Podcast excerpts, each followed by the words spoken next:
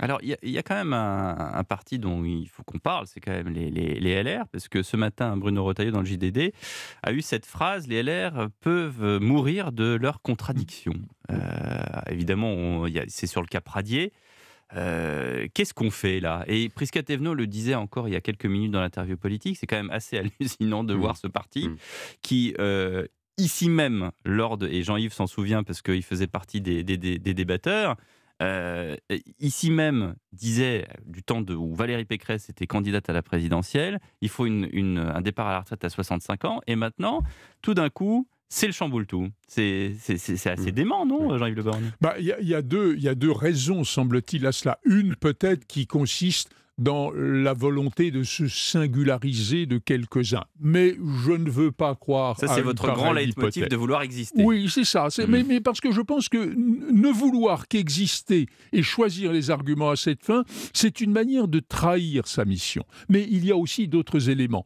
Euh, on nous explique qu'un certain nombre d'élus de circonscriptions rurales sont en quelque sorte agressés par leurs électeurs à l'idée qu'ils souscrivent à la réforme gouvernementale et à la retraite à 64 ans peut-être un certain nombre d'élus sont aussi hmm. en, porte-à-faux entre la fidélité avec la ligne du parti, qui effectivement, comme vous le disiez, consiste à, remonter l'âge de la retraite, et, même plus que ça, puisque c'était 65 ans dans le, dans le programme de Valérie Pécresse. Mais il y a cette difficulté parfois à soutenir une idée générale quand, quand vos électeurs vous disent non. Jonas Haddad sur les LR. Alors, dans ceux qui s'opposent à la réforme des retraites chez les républicains, j'ai des amis proches. Donc il se trouve que j'ai discuté avec eux de savoir quelles étaient les motivations par rapport à ça. Eux, en fait, leur conviction, c'est de dire, de toute façon, perdu pour perdu dans notre électorat des républicains, il faut qu'on aille effectivement s'adresser à un électorat euh, plus populaire. Mais ils font en ça une grave erreur, c'est que se positionner de cette façon-là, c'est sortir les républicains de la possibilité d'être un parti de gouvernement. Ça veut dire qu'ils ressemblent trop au Rassemblement national. Et en fait, effectivement, ils veulent se singulariser, mais ils le font assez mal parce que ils se parjurent par rapport à ce qu'ils ont dit il y a quelques mois. Premièrement. Hmm. Deuxièmement, la façon dont ils le font, c'est une façon qui aurait pu être intéressante s'ils avaient commencé à négocier progressivement des amendements et dire regardez, on a obtenu cela, cela, cela, cela. Maintenant que nous avons obtenu cela, on va voter. Hmm. Ce que je regrette, c'est que alors que le gouvernement a fait un certain nombre d'avancées, hmm.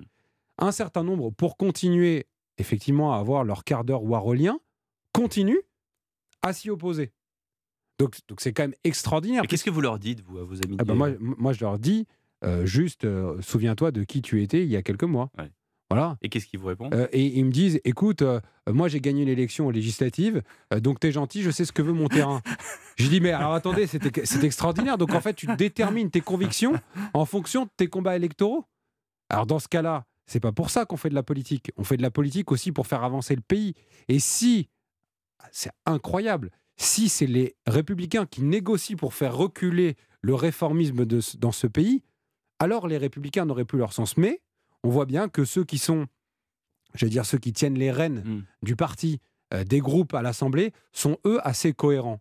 Donc effectivement, alors c'est facile pour les médias d'inviter les voix divergentes, et c'est votre rôle, je, dis vous en général, hein. mais, mais, mais, ne pas penser hmm. que c'est la voix globale. Et enfin, dernier point, j'en arrêterai par là, pourquoi on voit davantage les divisions? Hmm. bah, Parce que justement, il y a moins de divisions S au pluriel comme le parti est plus petit mmh. et qu'il a moins de personnes, ah bah eh bien en fait les divisions se, voient immédiatement. donc, il faut pas. C'est stabilo bossé. Voilà, il faut pas surestimer cela. Et moi je pense que maintenant arrive le temps du Parlement. Donc ça y est, mmh. on a bien parlementé. Hein. Je pense que là, pour le coup, euh, les, élus de droite ont montré qu'ils étaient en capacité de négocier des choses. Ils ont obtenu des choses. Euh, la couverture du JDD la semaine dernière. Borne, nous allons ouvrir parce qu'elle elle, ouvre, la, elle ouvre la main aux républicains. Ok, maintenant on y va. Et je pense qu'il faut arrêter, il faut choisir son camp camarade, quoi. Jean-Yves Le ben, Moi, je pense que cette division est quelque chose virtuellement d'un peu tragique. On, avait déjà vu une scission se marquer au sein des LR entre Valérie Pécresse et Ciotti elle était moins criante entre Ciotti et Bruno Retailleau, mais néanmoins, on sent bien qu'il y a deux sociétés possibles, deux, deux visions du monde possibles chez les Il faut Républicains. rajouter aussi Xavier Bertrand, qui, Oui, est- mais- qui, qui- qui a encore sa carte DLR et qui a encore une vision encore Mais, différente. mais cher Oui. Jean-Yves, Ouais. c'est que la, la différence, c'est que dans le le fait qu'il y ait deux visions dans un même parti, c'est pas gênant. Regardez En Marche, ça Euh, va du euh, centre ben, gauche au centre droit. Mais vrai, parce qu'en fait, quand ils Oui. sont au pouvoir, le pouvoir, sont- le pouvoir efface les divisions ils sont beaucoup critiqués pour ça aussi. euh, Oui, mais ils tiennent. Ouais, bah, Mais c'est- peut-être, c'est- c'est-à-dire qu'en gros, c'est que la constance. Et même par exemple, chez, chez- euh, euh, dans, dans les gauches, il y a des gauches qu'on disait irréconciliables qui sont réconciliées pour le pouvoir, pour faire cette NUPS. Pour la NUPES. Voilà. Enfin, Ouais, en, réalité, les divisions, quand même, elles portent à considérer qu'il n'y a pas un seul parti.